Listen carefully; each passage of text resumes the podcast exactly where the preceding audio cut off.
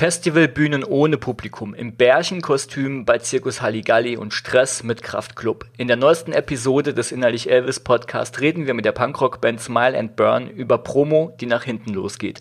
Sie haben das Promo-Game durchgespielt und erzählen im Podcast, warum schlechte Promo manchmal einfach nur genau das ist. Schlechte Promo. Viel Spaß dabei. Herzlich willkommen zu Innerlich Elvis, dem Podcast, der dir hilft, dein Musikbusiness selbst in die Hand zu nehmen und dauerhaft mehr Publikum zu erreichen. Und hier ist dein Gastgeber, Chris Histel.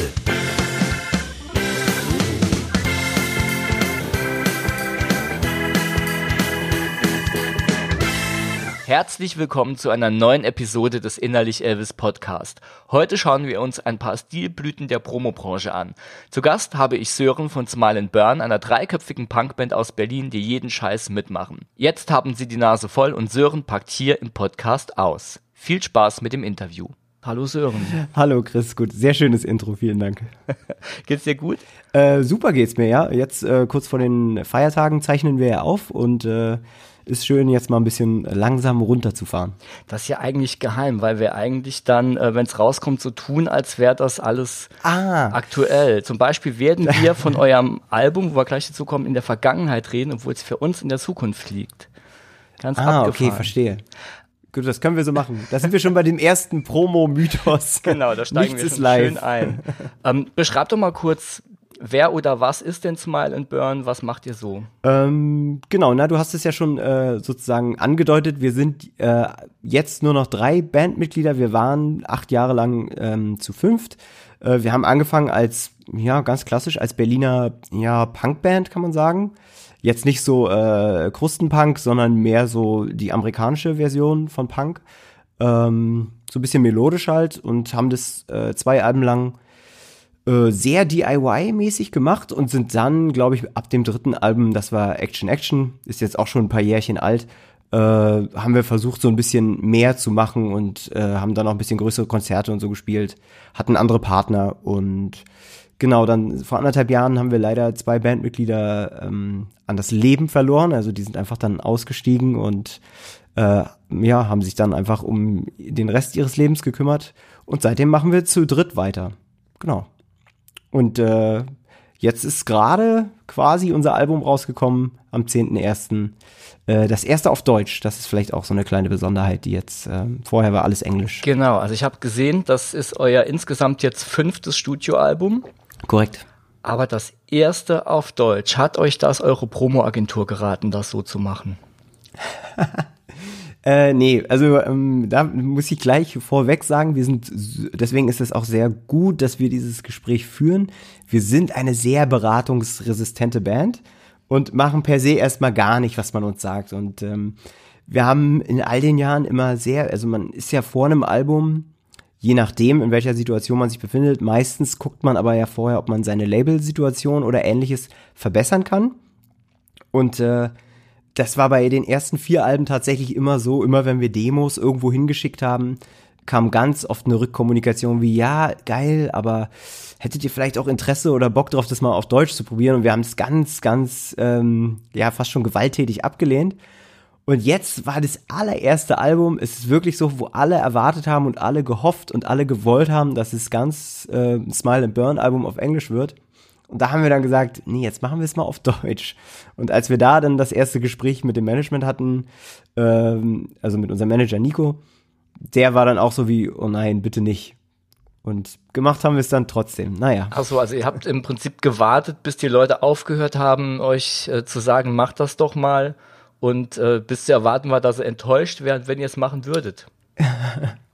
Ja, also irgendwie, wie bei so einem störrischen Kind halt einfach, das, was immer genau das Gegenteil macht von dem, was man so gerne möchte.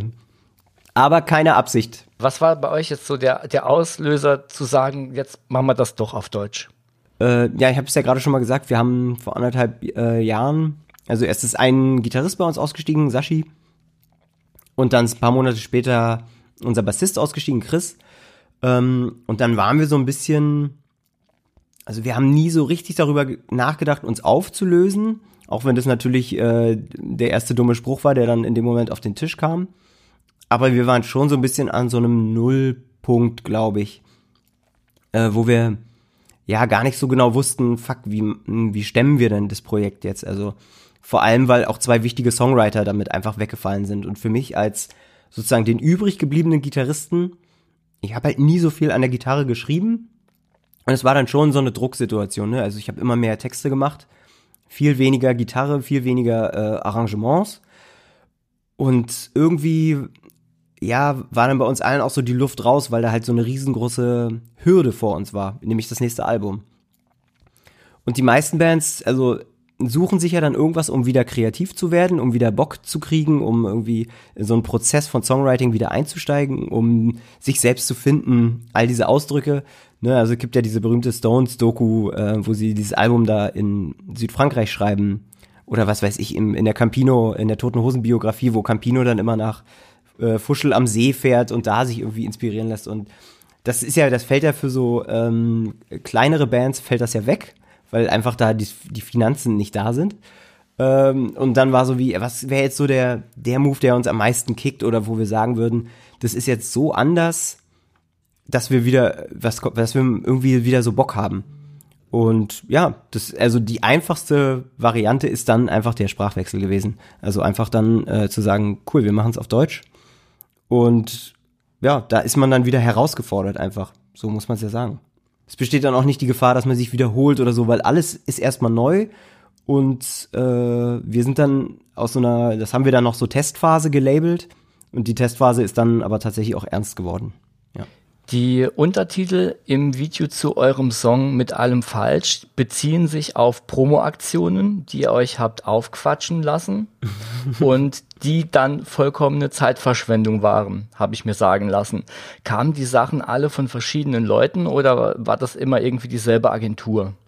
Äh, ja, also es ist ein bisschen äh, radikal formuliert auf jeden Fall.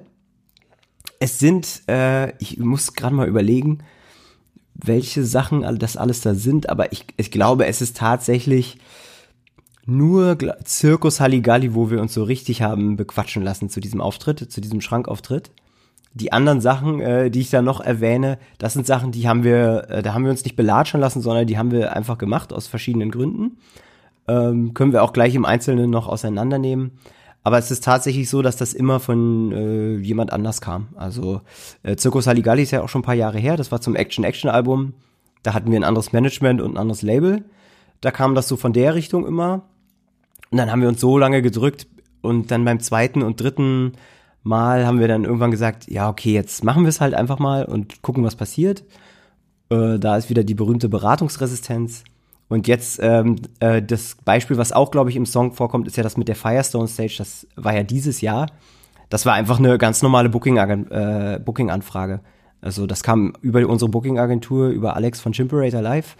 Der hat gefragt, ob wir es machen wollen. Und im Prinzip haben wir da auch sofort Ja gesagt. Also, weil wir da auch eigentlich immer recht gute Erfahrungen gemacht haben. Ähm, ich weiß nicht genau, ist das hier so ein branded Podcast? Kann ich so mit Markennamen um mich werfen oder sollen wir da so ein bisschen ausblenden? Ähm, nee, mach einfach mal. Ja, also es gibt ja verschiedene Modelle auf so Festivals, ne? Also das war jetzt eine Bühne, die von Firestone irgendwie gesponsert und bespielt worden ist. Es gibt ja aber auch den Backstruck, äh, der normalerweise dann irgendwie bei manchen Festivals auf dem, auf dem Campingplatz steht. Es gibt diesen Platzhirsch, wo wir auch ein, zwei Mal schon gespielt haben von Jägermeister, der auch im Infield steht. Und in der Regel sind das eigentlich immer ganz coole Sachen, weil da ist es klein, da ist es intim und da geht's meistens auch heiß her. Ähm, aber in dem Fall war es halt einfach so zehn Leute vor der Bühne und überall diese Werbebanner und das hat dann, also das war wirklich dann, muss ich einfach sagen, also ohne jetzt irgendwen ans Bein pissen zu wollen, aber es war einfach total peinlich für eine Band. So, man ist da so ein bisschen, äh, ja, mit der Hand vor der Stirn von der Bühne gegangen. Ja, aber es war ja eigentlich das Southside. Also eigentlich geht man ja davon aus, da wird's geil, da passiert was. Äh, ja, total. Aber es ist halt auch keine von diesen offiziellen Festivalbühnen gewesen. Ne? Also ich weiß nicht genau, wie das wo angekündigt worden ist. Da kümmert man sich als Band ja auch nicht bei jedem Festival dann immer drum, äh, was wo im Programmheft steht und ne, also keine Ahnung. Kann ja auch dann immer an den anderen Bands liegen, die spielen. Ich glaube, Zebrahead hat parallel auf der anderen Bühne, auf einer großen Bühne gespielt. Äh, wir haben einen Tag vorher, also das war so ein Zweierding, wir haben den Tag vorher im Platzhirsch gespielt. Der war rammelvoll und also da ist das Ding fast auseinandergeflogen. Und ja, am nächsten Tag hat es dann halt nicht geklappt, ne? Also hm. Kann aber, wie gesagt, auch immer an der optischen Attraktivität der Bühne liegen, weil sowas schreckt halt auch ab einfach, muss man wirklich sagen. Hm, also die war wirklich äh, zugekleistert mit, mit Plakaten oder wie, wie muss man hm. sich das vorstellen? Ja, also ich meine, irgendwie, wenn es eine, so eine branded Stage ist, dann, ja, da ist ja der Markenname ist ja dann immer irgendwo für eine Punkband auch manchmal immer so ein bisschen schwierig, aber das war halt hier, also da waren vor den Monitorboxen standen Aufsteller, hinten sein eigenes Backdrop konnte man nicht aufhängen, weil da einfach riesengroß äh, der Reifenmarkenname stand. Oben drüber stand es, unten drüber, links und rechts. Links war nochmal so ein extra Stand, wo so ein Messestand halt, wo auch nochmal so ein Reifenstapel lag mit Brand, mit branded äh, Advertisement so. Es war echt, es war einfach krass viel zu viel, viel zu viel. Hätte man das vorher irgendwie erahnen können, dass ähm, man auf eine, eine schlechte Bühne auf einem guten Festival gesetzt wird? Ich glaube ehrlich gesagt nicht. Also die betreiben diese Bühne ja schon etwas länger. Ich glaube auch, das war dieses Jahr das letzte Jahr, dass sie äh, das betrieben haben. Man weiß sowas vorher einfach nicht. Also klar, es gibt Sachen, die kennt man, wie den Platzhirsch oder den Backstruck. Das sind, glaube ich, ich kenne kaum eine Band, die da jetzt nicht schon mal gespielt hat. Da weiß man auch ungefähr, worauf man sich einlässt. Man muss auch dazu sagen, auf Festivals mit Getränkeherstellern ist immer nicht ganz so unangenehm, weil also das in der Wahrnehmung irgendwie einfach was anderes ist, weil es sind Getränkehersteller und Alkohol und alle sind eh besoffen und vielleicht gibt's auch mal irgendwie gratis was abzustauben. So, das ist immer so ein bisschen, ne? Bei so einem Reifenhersteller ist ja schon ey, komplett was anderes, weil da fällt einem die Werbung einfach mehr auf. So, und hm, es passt nicht so rein, ne? Ja, genau. Das heißt natürlich jetzt nicht, dass die kein Recht haben, da eine Bühne zu machen. Ganz im Gegenteil, das ist ja klar, also völlig legitim. Also auch nicht weniger legitim als bei Getränkeherstellern. Und äh, aber genau, sobald dann da der Markenname auftritt, fällt es halt viel mehr auf, als wenn irgendwo Getränkewerbung ist, weil die ist ja eh überall. Hm. Ja, ist halt so ein bisschen auch an der Zielgruppe vorbei. Wahrscheinlich schon, ja. Ich weiß nicht, auf so großen Festivals ich glaube, sind Leute gegenüber so Werbung auch eher unkritisch, könnte ich mir vorstellen. Für uns als Punkband oder bei, also eigentlich ja fast bei allen Rockbands ist ja Werbung auch immer ein kritisches Ding. Zumindest bei allen so Szene-Rockbands, die ich so kenne und äh, die so in unserem Umfeld sind. Da ist ja solche Sachen immer schwierig und äh, Hand aufs Herz, wir können da ja total offen drüber reden. Ist oft auch einfach eine Frage von Geld. Also du kriegst halt auf einer Bühne, die von äh, so, so eine Werbe Bühne kriegst du halt einfach mehr Gage, selbst wenn niemand kommt, als wenn du jetzt äh, im, im Vormittagsprogramm oder Mittagsprogramm auf einer großen Bühne stehst. Das ist halt einfach so. Und dann äh, muss man ganz ehrlich sagen, wägt man das ab und sagt manchmal, ey, wenn wir jetzt eh schon da sind, dann spielen wir das auch noch. Meistens wird's auch ganz geil. Man hat eine Möglichkeit, auch nochmal Fans irgendwie was Besonderes zu bieten. Aber manchmal geht's halt auch voll in die Hose. Ne? Und dann ist es so, take the money and run. Dann sagst du, okay, wenigstens können wir irgendwie die nächste Aufnahme davon finanzieren, aber ja, ja okay, genau. Verstehe. Ähm, du hast eben Zirkus Halligalli erwähnt. Ihr hattet da Bärenkostüme an. Was war denn da genau los? Naja, dieses Format ist so, also es gibt bis heute kein Format, was mich innerlich mehr oder uns in der Band auch mehr zwiegespalten hat als dieses, dieser Schrankauftritt bei Zirkus Halligalli. Weil einfach also du kennst das Format, ne? Oder ich weiß nicht genau, mhm. ob das es jetzt ja. bis zum Ende hin immer auch noch gab. Da kommen halt vor der Werbepause und kurz nach der Werbepause Bands aus dem Schrank gesprungen und performen. Und dieses Format macht es halt fast unmöglich, was Ernsthaftes zu machen. Also es gibt oft, ich glaube ZSK oder Radio Havanna, ähm, die das gemacht haben, die haben, also da geht's dann darum einfach, die haben dann so politische Botschaften so gut und so schnell es ging, da versucht zu verbreiten. Aber ansonsten kannst du da nichts, du kannst nur lustige Sachen machen, weil die, der Zeitraum ist so kurz und du musst so schnell ja irgendwie Aufmerksamkeit auf dich ziehen, äh, dass du, dass es, dass es eigentlich fast nur geht, indem du irgendwie blödelst oder Konfettikanonen zündest oder ähm, so in diesem, in, alles so in diesem Bereich. Und naja, irgendwie saßen wir dann da und haben überlegt, okay, was machen wir, was uns nicht peinlich wäre? Und ich glaube, im Nachhinein haben wir zwei Sachen genommen, die halt ultra peinlich sind. Und das ist eine ist so eine Maskottchenschlägerei. Ähm, haben wir uns geil vorgestellt. War auch irgendwie in dem Moment lustig, aber wenn ich das jetzt so sehe, dann denke ich mir, oh fuck, Alter, was haben wir uns dabei gedacht? Und das zweite, das ist ja noch nicht mal in dem Video vorgekommen, da haben wir so, ähm, so Merch-Artikel von uns, wir hatten so College-Jacken, die haben wir angezogen und haben dann einfach so Bierdosen äh, so gestochen, äh, Dosenstechen gemacht. Und dann hat jeder von uns vor und nach der Werbepause einfach so eine Bierdose geäxt. Und äh, ich, also ich weiß irgendwie nicht, das sind so, ist super schwierig. Ich habe aber auch noch nie irgendwas da gesehen, was so von der üblichen Performance, äh, wir spielen auf Miniaturinstrumenten oder so, was wirklich eine geile Aktion da war. Auf der anderen Seite, jetzt ist dies, wo der Zwiespalt reinkommt, ist es halt ultra, ultra medienwirksam. Also wir haben in diesem, in dieser Nacht sind ja die Streams ganz unglaublich bei uns nach oben gestiegen auf Spotify und man muss auch sagen, ich glaube, das ist für jede Band so, die bei Circus Halligalli äh, da aufgetreten ist in diesem Schrank.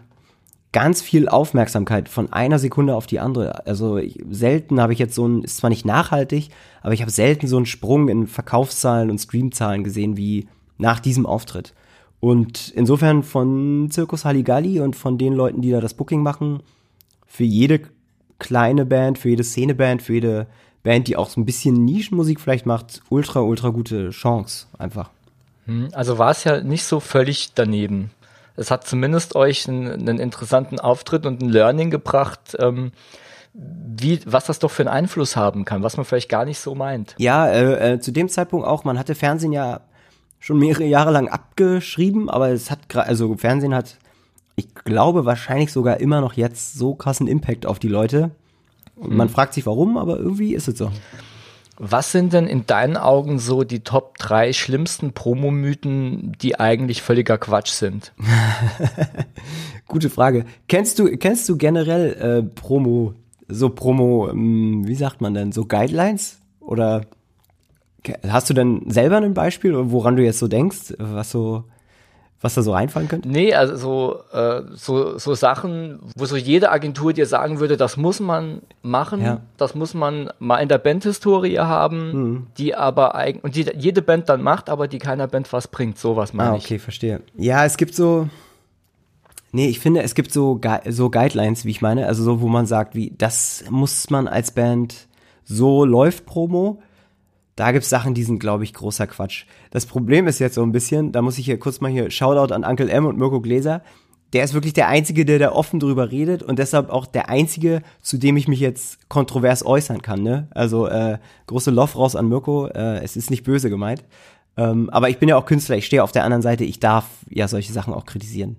Ähm, und zwar, ich hatte ganz, ganz zu Anfang, ist aber auch schon wirklich mehrere Jahre her, Leute ändern sich ja, hatte ich, glaube ich, mal mit Mirko so ein Gespräch und da meinte Mirko zu mir, ja, also Promo, man muss sich das so vorstellen. Er hat uns damals überhaupt erstmal erklärt, was das so ist und so. Also wir kamen da mit zwei Alben komplett ohne Promo-Agentur und dann meinte er so, ja, das ist so eine Sache, das muss immer so ein bisschen wie so ein Presslufthammer immer in, durch stetige Wiederholung und durch immer und immer wieder erwähnen, in die Köpfe der Leute rein.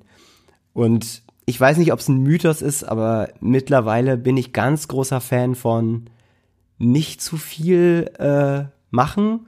Lieber immer ganz genau, also klingt jetzt so dumm, wenn man sagt, lieber auf Qualität achten, aber es ist tatsächlich so, lieber genau darauf achten, welche Aktion man wie macht. Einfach weil es einen als Band viel, viel glücklicher macht. Ähm, weil man sich weniger oft schämt oder so dann, wie ich schon sagte, so mit der Hand vorm Gesicht irgendwie die Bühne verlässt. Plus auch in ruhigen Phasen tut es einer Band, glaube ich, gut, wenn man ähm, die Devise verfolgt, wenn man nichts zu sagen hat, dann einfach die Klappe halten. Ähm, ja, und da ist es eben nicht dieser Presslufthammer. Ich finde das bei Bands ganz, ganz schlimm, wenn man in einem Post oder so, wenn man das den Bands, wenn man sieht, dass sie gerade nichts zu sagen haben, aber irgendwie äh, kurz mal ähm, in Erscheinung treten wollen. Und das, das merkt man, das liest man und ich glaube, das merken auch Fans. Und in den meisten Fällen finde ich, ist das, sollte man es eben genau nicht so machen. Mhm, also dieses ähm, ja. regelmäßig raushauen, um, um präsent zu bleiben, aber nicht wirklich Content zu haben, meinst ja, du? Ja, genau. Also ich, ich halte ja mittlerweile auch mein Gesicht super oft bei Instagram in die Stories so rein.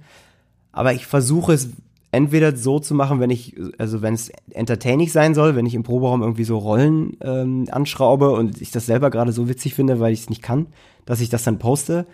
Oder wirklich, wenn wir eine Single raushauen oder wenn irgendwas Politisches passiert und ich sage, komm, jetzt mache ich doch mal irgendwie äh, einen Post für Cardus oder äh, für die Berliner Kältehilfe, whatever. Ähm, genau, bei solchen Sachen ja, aber wenn ich merke, okay, die Single ist jetzt einen Monat raus, die nächste kommt erst in einem Monat und wir haben jetzt keine Konzerte, dann poste ich halt nichts. Auch wenn ich weiß, dass dann alle Zahlen nach unten gehen und wahrscheinlich die ersten Unfollows irgendwie folgen. Aber wenn man keinen Content hat, kann man, man kann es nicht so künstlich befüllen, das funktioniert Okay. nicht. Ähm, ich wollte zu dieser, zu eurem, äh, zu eurer Live-Erfahrung noch, noch ein bisschen drüber sprechen. Ihr spielt viel international, wart auch in Japan, ist das richtig? Äh, ja, ja, ist korrekt. Wie kam es denn dazu? Äh, gu gute Frage. Wir sind ähm, mittlerweile, vor allem ja jetzt auch mit diesem deutschsprachigen Dingens, ähm, haben wir uns so ein bisschen zurückgezogen und machen eigentlich nur noch Deutschland, Österreich und Schweiz, beziehungsweise eigentlich nur Deutschland und Österreich und Schweiz, wenn dann mal was reinkommt. Ähm, wir waren aber ganz viele Jahre lang, äh, haben wir versucht, international uns aufzustellen, waren auch zweimal in England. Ja, und im Ende waren diese Touren, alle sind irgendwie ähnlich organisiert worden. Im DIY-Bereich ist es super, super einfach, äh, Leute anzuschreiben oder irgendwie eine Band, die mal da war, sagt, ey, ich habe den, den und den Booker angeschrieben, der macht so kleine Konzerte. Und da ist es super einfach, so ein, da erstmal ranzukommen und mit jemandem in Kontakt zu treten und die, die Person auch zu fragen, ob sie nicht irgendwie Konzerte buchen kann. Äh, und dann hatten wir relativ schnell so vier, fünf Shows, wo ein Festival zufällig auch in diesem Zeitraum fiel und eine Support-Show, also wo man wusste, da kommen dann auch viele Leute äh, und zwei so kleine Headline-Shows waren es. Ähm, und dadurch, ja, war das finanziell auch so abgesichert, dass äh, dieser Typ, der das gemacht hat, Waki heißt er, äh, in Tokio gesagt hat, ey, äh, wir können euch die Flüge nicht zahlen, aber wir können euch hier eine Unterkunft bieten und Essen gibt's halt dann entsprechend äh, um die Konzerte rum, also Abendbrot halt. Und äh, dann haben wir gesagt, okay, wenn wir jetzt nur Flüge bezahlen für zehn Tage Japan, let's go. Und ja, in diesem DIY-Bereich ist es super einfach. Wenn wir es jetzt nochmal machen würden, dann würde man ja überlegen, wie, ja, dann muss aber ein Album auch dann in Tokio oder in Japan released werden. Äh, dann müssen da auch Interviews stattfinden. Es muss alles auch so ein bisschen nachhaltig gearbeitet werden. Und das Booking muss auch so ein bisschen professioneller laufen. Jetzt wäre es viel, viel schwerer, dahin zu kommen. Also jetzt würde es halt, glaube ich, gar nicht mehr gehen, einfach. Und äh, Okay, also du meinst, das war einfacher, weil es eben ohne Album laufen konnte, weil ihr einfach gemacht habt und nicht wirklich euch an eine, an eine Business-Struktur gehalten habt, die ihr jetzt vielleicht heute habt. Ja, genau, vollkommen, genau so. Das Problem ist halt, dass es halt wenig nachhaltig ist. Also du kommst dann halt aus Japan wieder und in dem Moment, wo du hier landest, haben dich, ist jetzt übertrieben, aber haben dich alle in Tokio ja schon wieder vergessen. So, und du hast dann nichts, also du kannst dann nicht mit einem Interview nachlegen. Die Leute gehen nicht in den Laden und sehen dein Album zufällig irgendwo. Das heißt, du machst es eigentlich nur für den Fun. Nur um da Leute kennenzulernen, nur um da Urlaub zu machen. Äh, ja, und um natürlich, um da Shows zu spielen. Was ultra, ultra geil ist, um Urlaub zu machen, ich kann das jedem nur empfehlen. Ähm, ich würde niemals auf die Idee kommen, als Privatperson einfach so mir Tokio anzugucken. Einfach weil ich irgendwie mir so, also weil ich dann nicht gar nicht weiß, ja, wie bewege ich mich da oder wie, wie komme ich dann so an die Leute ran? Ich finde Städtetrips da ultra schwierig als Tourist. Aber als äh, Mucker macht es halt total viel Sinn, weil man ja automatisch auch Leute kennenlernt, man lernt die, die Szenebars automatisch kennen. Und es passiert, es fällt einem alles so in den Schoß. Dafür ist es ganz, ganz großartig. Aber nicht für die, äh, für die Musikerkarriere, glaube ich, ehrlich gesagt nicht. Okay. Ähm, denkst du, es ist international gewesen, für euch schwieriger, äh, schwieriger gewesen, Fuß zu fassen mit englischsprachigen Songs als jetzt, wo ihr euch auf den deutschsprachigen Raum fokussiert? Ist es jetzt leichter? Naja, naja, wie schon gesagt, also man braucht, wenn man international spielt, trotzdem, wenn man es ernst meint, eine, eine Strategie. Und wir haben dann irgendwann einfach gesagt, das sind, die Fahrzeiten sind so unendlich lang, das kostet so viel Kraft, international zu spielen. Äh, in Deutschland ist natürlich, das muss man auch sagen, also richtig krass First World Problem. In Deutschland wird man halt, egal in welcher Größe, so krass bewirtet und äh, es wird sich um einen gekümmert als, als Band und das ist in anderen Ländern einfach nicht der Fall. Ähm, das klassische Horrorbeispiel ist ja immer England für Bands, wo dann irgendwie so eine Packung Toast ähm, auf dem Tisch liegt und dann kannst du kommen, spielen und musst wieder abhauen und Geld hast du auch nicht gekriegt und musst du noch irgendwie, wenn du Glück hast, kriegst du noch so ein bisschen Getränke-Rabatt. Aber auf keinen Fall was umsonst. Außer Toastbrot. Und ähm, ja, das ist so dieser England-Mythos und der ist auch in den meisten Fällen, äh, trifft er auch zu und das macht dich natürlich auch irgendwie, also das arbeitet einfach an deiner Substanz als Band. Weil es erstens in die Kosten geht, du kriegst ja kein Geld dafür. Äh, und zweitens durch die Strecken und durch die Zeit, die es kostet, äh, kommst du dann wieder und hast in der Zeit ja trotzdem keine neuen Songs geschrieben oder hast auch nicht besonders kreativ gearbeitet, sondern du kommst halt wieder, hast einen riesenlangen Trip vor dir gehabt, eventuell nicht viel gewonnen und bist aber einfach nur doppelt so fertig wie vorher. Ähm, ich äh, staune über Bands, die das so durchziehen und wirklich Bock haben, international zu spielen, wie jetzt die Blackout Problems, die ja irgendwie vor Royal Republic gespielt haben und dann wirklich so ein anderthalb Monate EU-Trip gemacht haben, in England alles da, äh, diese ganzen Struggle auf sich genommen haben und dann jetzt direkt nachgelegt haben, für Januar nochmal Dates in, in England zu spielen. Aber du musst dann so viel nachlegen und so viel spielen, dass das, dass wir irgendwann gesagt haben, ey, wenn wir ins Ausland fahren, dann um Urlaub zu machen und wenn wir sozusagen karrieremäßig, also wenn wir wir wollten irgendwann ein Modell haben, wo wir nicht aus unserem privaten Portemonnaie einfach immer weiter reinbuttern. So, wir, und wir wollten ein Modell haben, wo wir sagen, wir spielen, wir spielen Festivals und das Geld, was danach übrig bleibt, davon wollen wir ein Album aufnehmen. So. Und dann kommt das Album raus und dann kann man wieder Festivals spielen. Und in diesem, ja, im, am Ende ist es ein Businessmodell, muss man knallhart so sagen, haben wir dann gesagt, in diesem Modell wollen wir sein. Und da können wir nicht in Frankreich und England äh, und Polen und Tschechien uns noch Sachen erspielen, sondern wir konzentrieren uns jetzt auf Deutschland. Äh, da können wir wenigstens auch so ein bisschen Gage erwarten und dann ist das jetzt halt das Geschäftsmodell. Und äh, für unsere Nerven hat es sich als total ähm, wohltuend herausgestellt. Auch jetzt bei diesem Album. Also ich kann total mit Recht behaupten, ich habe keinen einzigen Cent äh, privat in dieses Album gesteckt und musste trotzdem nicht irgendwie so Crowdfunding-mäßig äh, auf unsere Fans zugehen. Ähm, ja, aber dafür spiele ich eben nicht for Royal Republic, was mich ultra, ultra neidisch macht. Aber ja, so ist es dann halt. Hm. Ähm, mit den Donuts habt ihr gespielt, ne? Mit denen wart ihr sogar auf Tour? Genau, ja, die haben uns äh, zweimal schon mitgenommen. Einmal auf der Karacho-Tour und dann auf dieser Tour vor dem tausendsten Konzert. Irgendwie, da waren wir auch Österreich, Schweiz, so ein paar Dates mit denen. Also genau, war auch der deutschsprachige Raum dann. Ähm, ja. Beim Hurricane habt ihr auch gespielt. Genau, ja. Und das heißt, da waren ja jetzt auch Aktionen dabei. Also wir, wir wollten ja hier so ein bisschen sprechen eigentlich über Promo Gone Bad, was so nicht so gut funktioniert. Aber ihr habt jetzt auch Aktionen gehabt, die wirklich was gebracht haben. Und ähm, mich würde mal interessieren, wie ist denn so das Verhältnis? Wie viele Scheißaktionen muss man denn mitmachen, um eine gute rauszubekommen? Oder ist es vielleicht umgekehrt? Ja, ähm, gute Frage, sehr gute Frage. Ich glaube, ähm, oft ist es so in Wellenform, habe ich irgendwie das Gefühl, dann bringt so eine Aktion die nächste mit sich. Und wenn man einmal auf so einer Coolness-Welle äh, schwimmt, dann läuft's auch. Also du bist jetzt sozusagen der zweite Podcast quasi, mit dem ich spreche. Nächste Woche haben wir noch einen dritten und ich glaube dann im Januar noch einen vierten. Und dann äh, ich persönlich oder eigentlich wir auch in der, innerhalb der Band finden Podcasts eigentlich eine total coole äh, Version eines Interviews. Und da würde ich jetzt sagen, sind wir auf so einer Coolness-Welle. Ne? Also das ist total coole Promo. Ähm, ich weiß nicht, wie viele Hörer du hast, aber also ne, ist mir in Anführungsstrichen auch egal, weil ich ja einfach ein gutes Gespräch haben will. Ähm, deswegen auf jeden Fall gute Promo. So, Punkt erstmal.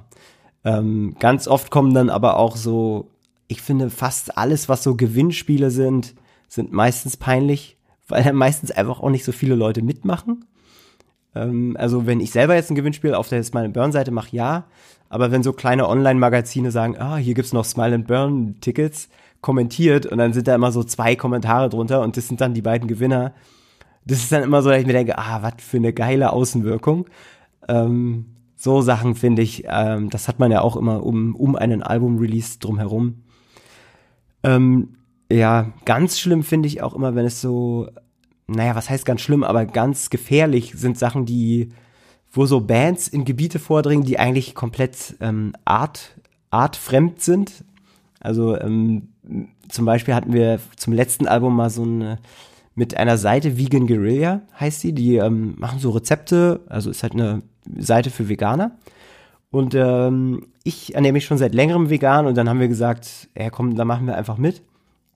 Und haben dann so Kochen, was kocht man im Tour, also wie ernährt man sich vegan im Tourbus. Und dann haben wir so Bier-Pancakes gemacht und eigentlich eine lustige Aktion, aber es ist für eine Band ultra, ultra schwierig, da gut bei wegzukommen. Meistens guckt man sich das dann an und denkt, was machen die denn da jetzt so Pancakes im Bus? Das ist doch voll peinlich. So und äh, also wirklich Shoutout an Vegan Guerilla ist eine super Plattform. Ich bin da auch privat äh, häufig am Start. Aber so, ich weiß nicht, diese Pancake-Video muss ich jetzt nicht unbedingt jede Woche nochmal drehen, sag ich mal so. Im Vorfeld wird mir jetzt äh, noch zugetragen, dass du, du hast eben auch schon angedeutet, Social Media mäßig ganz gut unterwegs unterwegs bist und dich mit dem Thema viral gehen auskennst. Also merkst schon, ich krieg äh, gute Informationen über euch. Ähm, die kommen alle von Mirko. Ja. Also viele Grüße, liebe Grüße an den Mirko. Ja, hat er super, super ähm, Infos weitergegeben. Ja. Genau. Ähm, woher kommt denn deine Auseinandersetzung mit dem Thema Social Media und viral gehen? Kommt das über die Band oder kommt das woanders her? Ja, also es ist so ähm, aus beiden Richtungen. Äh, ich habe lange also wir hatten, glaube ich, ganz zu Anfang mal sogar mal auch eine MySpace-Seite. Also so alt sind wir schon, dass wir das noch hatten. Und äh, dann irgendwann kam, glaube ich, auch ganz schnell Facebook. Ich war super lange nicht bei Facebook. Aber irgendwie, als ich es dann war und als man dann auch bei Instagram war, da, das hat sich dann irgendwie so eingeschlichen, dass ich das dann bedient habe einfach. Ähm, das war auch mit sehr, sehr vielen Hürden verbunden und ich glaube, unser erstes Management rauft sich deswegen heute noch die Haare, wie sturköpfig wir uns da Social Media mäßig auch manchmal benommen haben. Ähm, ich habe dann aber nach der Uni, nachdem ich studiert habe, ähm, musste ich nebenbei halt noch arbeiten, also na, quasi genau die eine Hälfte Batman des Punkrock sein und die andere Hälfte normal arbeiten. Und ich habe immer in so Startups gearbeitet, die Online-Videos, äh, Online-Video gemacht haben. Erst bei einem YouTube-Startup, dann bei einem Facebook-Startup und äh, dann war ich noch mal bei einer Nachrichtenagentur, die auch so Videos für Webseiten gemacht hat. Und Philipp ist ja auch eh Cutter, also unser Sänger. Das heißt, er kennt sich auch mit, äh, also zumindest mit der Ästhetik von Videos ultra gut aus. Und ich kannte mich dann mit dem immer besser mit so Marketing von Videos ganz gut aus. Es ist auch tatsächlich so, wenn ich mir unsere Aktion angucke, wir haben immer genau das gemacht, äh, immer genau die Plattform besonders gut bedient, bei der ich gerade angestellt war. Also in dem ersten Jahr, als ich bei einem YouTube-Startup war, haben wir super viel auf YouTube gemacht. Als ich bei dem Facebook-Startup äh, war, haben wir super viel Facebook-Videos rausgehauen und immer auch äh, dann ja dieses Facebook-Live-Video haben wir gemacht. Äh, und äh, genau, als ich dann da weg war, ist es wieder ein bisschen zurück auf YouTube und verteilt sich jetzt so ein bisschen auf alle Plattformen. Beziehungsweise Instagram ist ja jetzt eigentlich so die größte Plattform, die man als Band bedienen kann. Und äh, ja, von daher ist es auch so ein bisschen beruflich auf jeden Fall. In dieser Facebook-Agentur ging es nur darum, virale Videos zu produzieren. Also das war das erklärte Ziel. So hat die Agentur ihr Geld gemacht. Und das hat man eigentlich jeden Tag nur gemacht. Wie macht man das denn? Also kann man das pla wirklich planen? Kann man viral gehen planen? Äh, ja, ähm, kann man total. Auf jeden Fall. Also ich glaube, viele kennen ja die berühmte Katzen-Headline oder äh, das Katzen-Thumbnail, wo, also das ist ja so dieses Stereotyp. Aber das Stereotyp kommt jetzt nicht von ungefähr, sondern irgendwie, es kommt auch daher, dass Leute da einfach drauf klicken. Oder diese ganzen Business-Konzepte von BuzzFeed und so, die basieren ja einfach darauf, Headlines und äh, Teaser und Bilder so zu wählen, dass Leute da drauf klicken. Ähm, genau, und auch was den Facebook-Videobereich, Facebook hat ja ganz zu Anfang, als es die Videoplattform quasi etabliert hat bei sich, mit Viewzahlen quasi um sich geworfen. Also ich glaube, es war auch das erklärte Ziel, das zu machen, um YouTube den Rang abzulaufen. Aber da hatten ja ganz viele Videos auf einmal dann so eine Million Views und zwei Millionen Views. Es war so ganz utopische Zahlen. Äh, und da war es dann einfach schon so, wenn du jetzt irgendwie in einer Agentur gearbeitet hast, dass ganz klar war, das und das sind die Inhalte, die funktionieren super bei Facebook. Dann hast du hier und da noch mal ein englisches Video gesehen, hast es einfach auf Deutsch übersetzt. Hat super auch in Deutschland auf Facebook funktioniert. Und es war ganz stark programmierbar, ähm, was Erfolg hat und was nicht. Ähm, jetzt kommt das große Aber. Bei Bands ist es komplett anders. Also ich war auch immer so, dass ich gesagt habe, ja, die Band, das ist alles so, das muss alles so wie so eine gut geölte Startup funktionieren, aber es ist wirklich, wirklich kompletter, kompletter Bullshit. Und es ist wahrscheinlich die einzige Sache, bei der ich mir zu 100% sicher bin in diesem Interview. Man darf eine Band niemals so betrachten. Und egal, auch was irgendeine Promo-Agentur erzählt oder was für Guidelines man in Form von PDF geschickt bekommt, man darf das, man darf niemals sich an diese Guidelines so krass halten als Band. Weil es ist wirklich, ich bin da fest von überzeugt, kompletter Bullshit. Und man kann auch viral gehen als Band nicht planen. Es geht einfach nicht. Also du meinst diese Guidelines, äh, die die Agentur dann zum Viralgehen von Videos äh, rausgegeben hat, oder? Ja, sowas? also es gibt ja dann auch ganz oft so simple Guidelines wie, ja, die Hauptzeit, um auf Instagram was zu posten, ist 18 Uhr und dann kannst du noch mal morgens um 10, weil dann alle auf Arbeit sind und durch die Timeline scrollen. Da ist natürlich äh, im Kern so ein bisschen Wahrheit, aber es ist nichts im Vergleich zu ähm, hast du deine eigene Art gefunden zu kommunizieren. Dann ist es auch scheißegal, ob du um 17 oder um 18 oder um 19 Uhr postest. Ähm, oder wenn du jetzt wirklich ständig nur so Verkaufsinformationen postest, ist völlig egal, ob du es um 16 oder um 18 Uhr postest. Es wird immer ein schlechter Post sein auf Instagram für eine Band. Ja, stimmt. So. Ja, absolut. Ja, ja. Ähm, und deswegen ist, sind das alles für mich zweitrangige Argumente dann. Und, und da ist Content wirklich bei Bands sollte man wirklich die Maxime Content ist äh, König ganz, ganz hochhalten. Muss man eigentlich. Mhm. Ja, finde ich gut.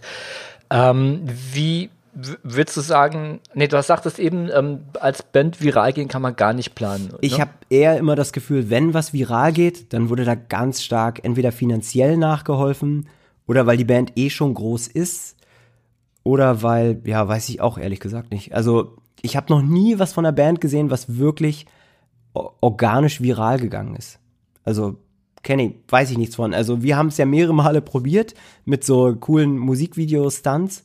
Kann man jetzt sagen, war die Idee halt scheiße? Wahrscheinlich schon. Aber wahrscheinlich ist es auch einfach unmöglich, ähm, organisch einfach so krass steil zu gehen. Es, ich glaube, ähm, wenn man sich die, es gibt ja diese, ähm, dieses Buch äh, Easy Does It, wo so ein bisschen die Geschichte von Crow oder der Anfang von Crow dargestellt wird. Hm. Und so, dass irgendwie man einen Song ins Internet stellt und dann alle Server zusammenbrechen, weil alle Menschen den auf einmal haben wollen. Das ist bei Crow so gewesen, aber ich habe es auch danach und davor noch nie, noch nie, noch nie irgendwo anders gesehen. Also es ist dann immer nur, wenn irgendwie, ja, wirklich jemand, der schon groß ist, noch was richtig Geiles macht, dann wird's halt noch größer wenn Rammstein irgendwie hier so ultra teure Video produzieren, dann ist es halt ein viraler Hit. Ja, ist halt auch logisch, ist halt auch Rammstein. So, aber ich habe auch noch nie aus der Versenkung so eine Band so Shootingstar-mäßig kommen sehen. Ähm, habe ich da noch nicht erlebt. Hm, nee, mir fällt da auch gerade nur OK Go ein, ähm, weiß aber nicht, wie viel Kohle dahinter steckt. Also die Videos, die die drehen, ja. die sind schon sehr aufwendig, die sind extrem aufwendig teilweise. Ähm, ja, aber so wirklich aus dem, aus dem Stegreif raus, so als DIY oder Newcomer-Band ist es, glaube ich, wirklich ja, schwierig. Gerade bei OK Go kann ich auch sagen, es ist, wir haben immer versucht, so ein bisschen die äh, OK Go des Low Budget zu sein. Ähm, hat auch nie funktioniert, aber wir haben immer das als Messlatte früher angelegt. Und da steckt in diesen Videos, die sind ja perfekt arrangiert, da steckt so unglaublich viel Kohle drin. Äh, das ist für eine normale Band unerreichbar. Also das kann man einfach so nicht abdrehen. Und äh, schade, ja.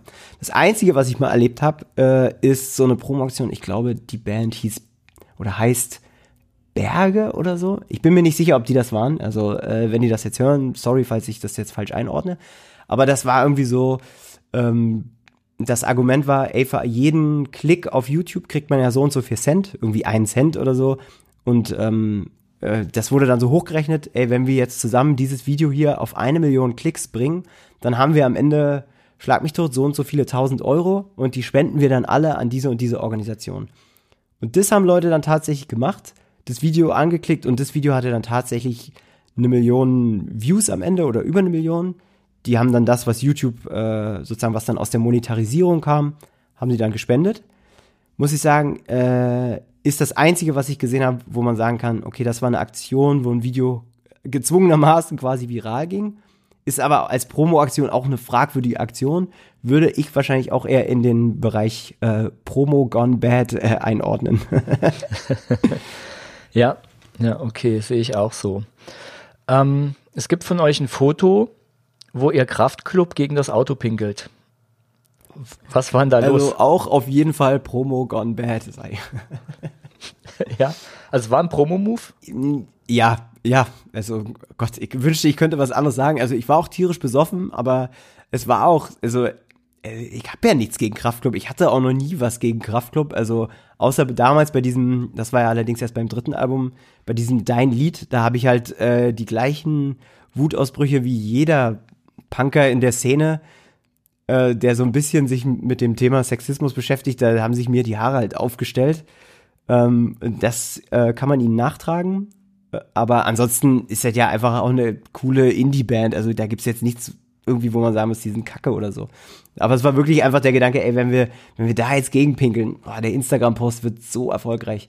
Aber, also er war auch krass erfolgreich, muss man auch sagen, aber es war einfach wirklich, wirklich eine dumme Aktion. Also ich möchte mich auch hier, ich habe es an anderer Stelle auch schon mal getan, wirklich von Herzen entschuldigen, weil es einfach irgendwie dumm ist. Man kommt sich bei manchen Sachen, denkt man so wie, ah, ich bin jetzt hier der harte Punker, let's, go, let's go. Aber am Ende ist man dann einfach wirklich ganz, ganz klein nur. Hm. Kam da Feedback von Kraftklub? Nee, also äh, doch, ich glaube, also naja, wir kennen ja auch ein, zwei Leute bei Landstreicher und die haben dann, glaube ich, schon gesagt, äh, Leute, seid ihr dumm? Und dann waren wir auch so, ja, ach fuck, bitte, oh, es tut mir leid, wir sind wirklich dumm. Also, es war wirklich einfach eine Aktion, die so mit irgendwie ja geil, jetzt müssen wir mal hier irgendwie viral gehen und auch tierisch besoffen gleichzeitig. Und das ist dann in so einer Dummheit kulminiert. Ähm, ich glaube Kraftklub und ich glaube auch Beat Gottwald, äh, die kenne ich jetzt alle nicht persönlich, aber ich glaube, denen ist das völlig wurscht. Also ich glaube, das, also die haben wichtigere Dinge einfach zu tun und ich glaube eher, dass sie äh, ja das nicht mal mit einem Lächeln oder so oder mit einem kritischen Blick kommentieren würden, weil das ist einfach so ich glaube, es ist einfach wie auf dem Schulhof, wenn man sich denkt, was wollen die kleinen Jungs denn jetzt? Gibt's noch irgendwelche Erlebnisse, äh, von denen die Hörer wissen sollten, die für euch so Beispiele sind oder für dich so Beispiele sind, ähm, die ihr schon durchgespielt habt für Promo, die gescheitert ist? die wir schon durchgespielt haben, ist geil.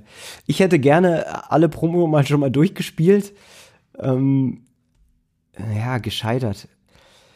Ey, das Problem ist, dadurch, dass wir jetzt nicht so die krassen Shootingstars am Himmel sind, sondern eher so einen Schritt vor den anderen setzen und versuchen kontinuierlich dann so mit 50 unseren Karrierepike zu erreichen, ähm, dadurch, also sind wir halt nie gescheitert. Also man kann ja nur scheitern, wenn man irgendwo mal richtig krass abgeräumt hat. Und wir haben die Szene halt nie so krass rasiert, dass ich sagen kann, uh, jetzt auf einmal sind wir hier krass vor die Wand gefahren. Also ich habe ja ein, zwei Beispiele schon genannt die uns so ein bisschen äh, peinlich waren und die wir auch im Nachhinein jetzt nicht nochmal machen würden.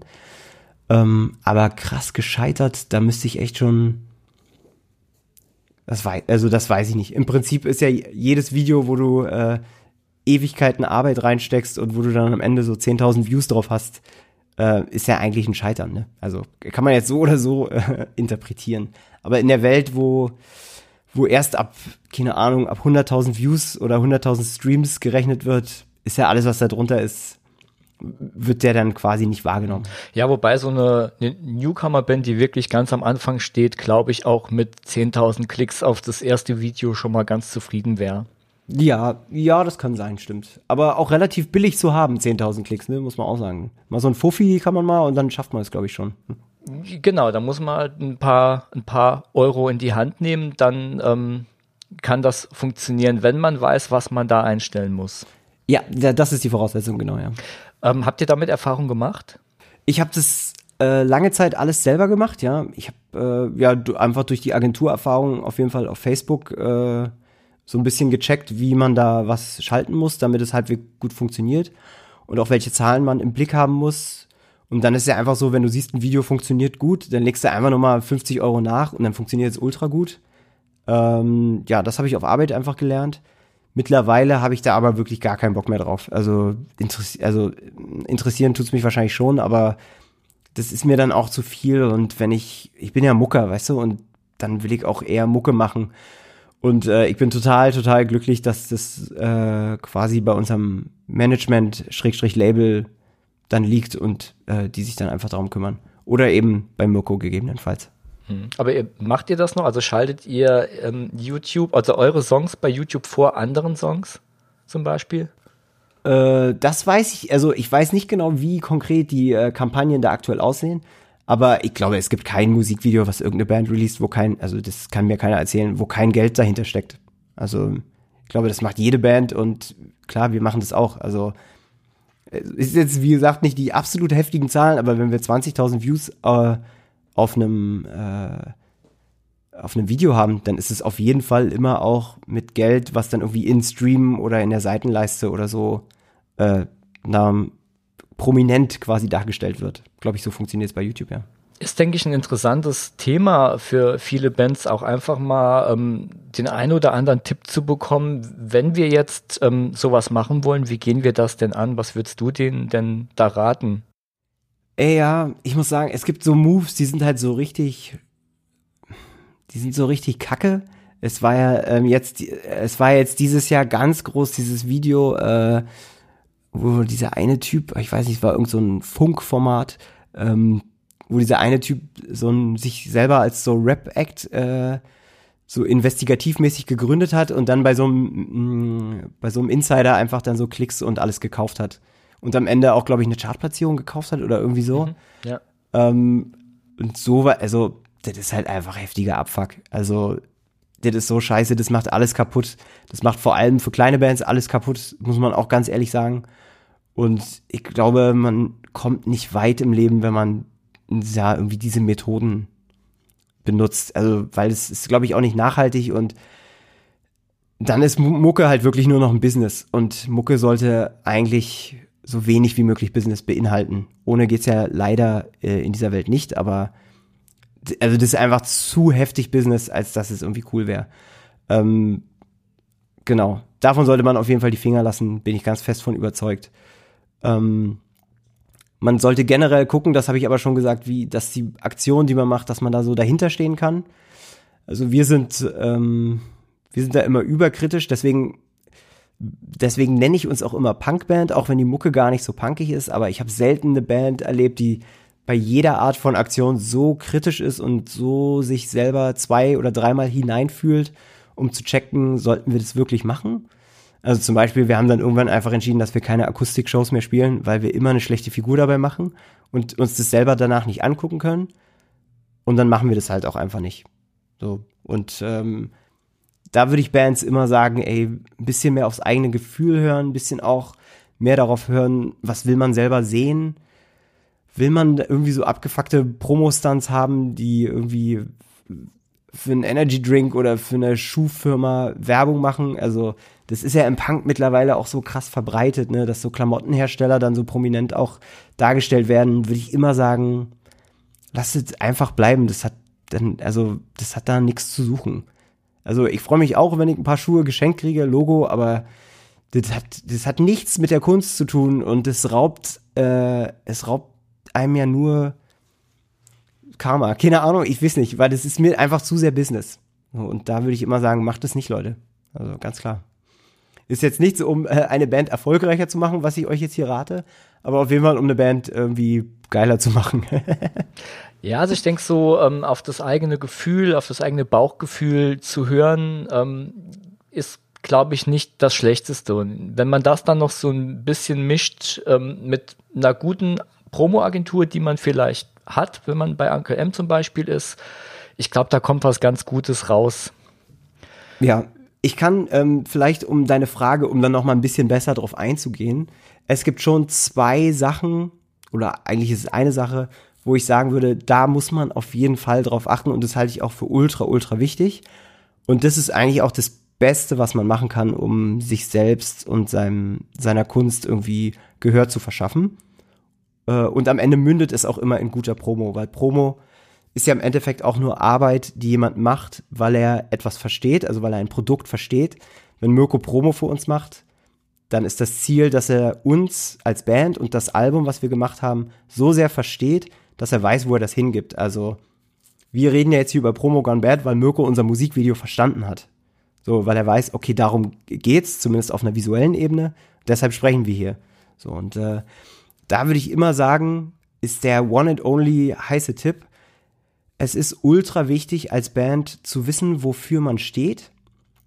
Ultra wichtig zu wissen, warum man, warum man da sein muss, also warum man eine Existenzberechtigung hat, was einen ausmacht, was so ein bisschen der Charakter von der Band ist.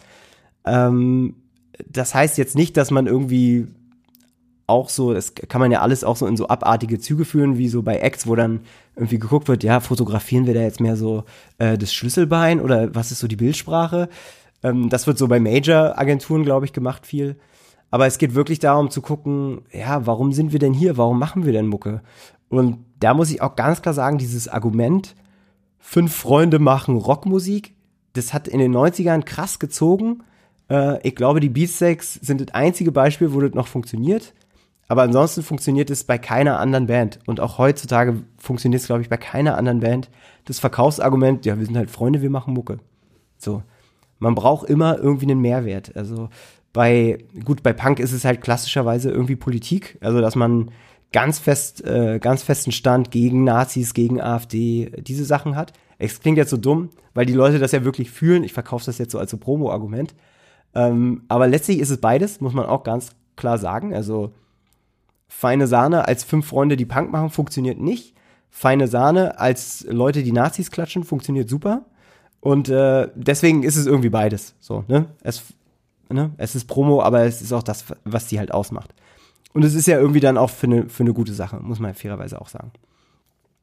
Aber es gibt ja auch tausend andere Sachen, ne? dass man sagt, wie, ey, ich habe irgendwie äh, klassischerweise amerikanischer Punk funktioniert ja immer so, dass die Leute irgendwie in so Problemvierteln aufgewachsen sind und das dann vertonen und dann Alben davon handeln. So, die sind so ein bisschen konzeptig.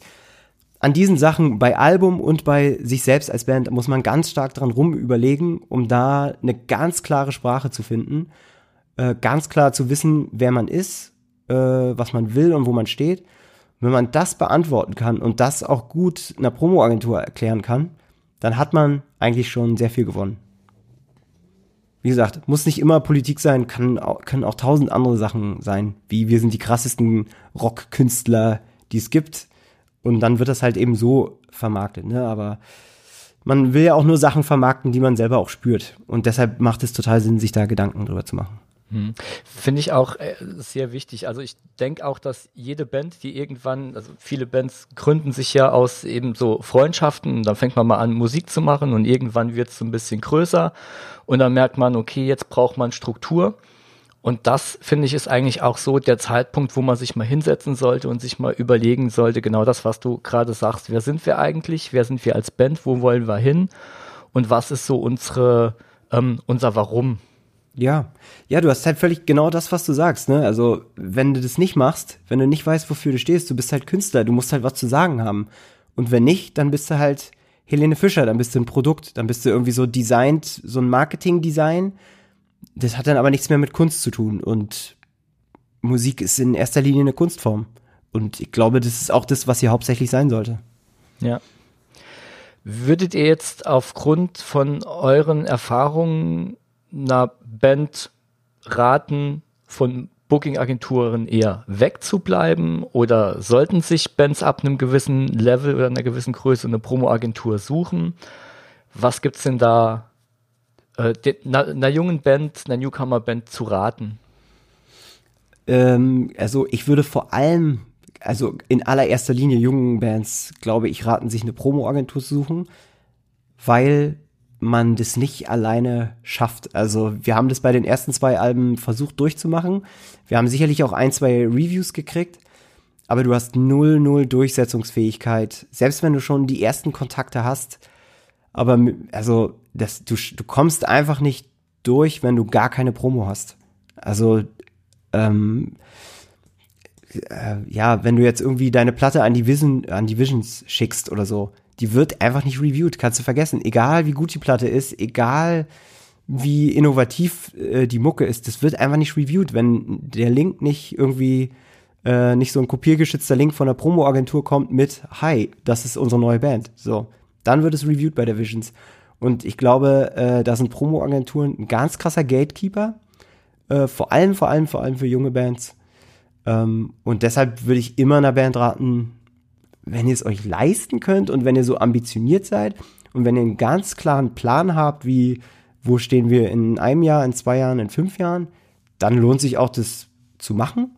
Also, ja, klingt jetzt dumm, aber wenn man einfach eine, auch über eine Musik, naja, äh, Laufbahn nachdenkt und nicht nur über, äh, ja, Freitagabend saufen im Proberaum, ähm, dann würde ich es immer so raten. Die richtige Agentur zu finden ist halt das Problem. Aber da gilt eigentlich das, was bei allen Agenturen äh, gilt. Der Name ist scheißegal.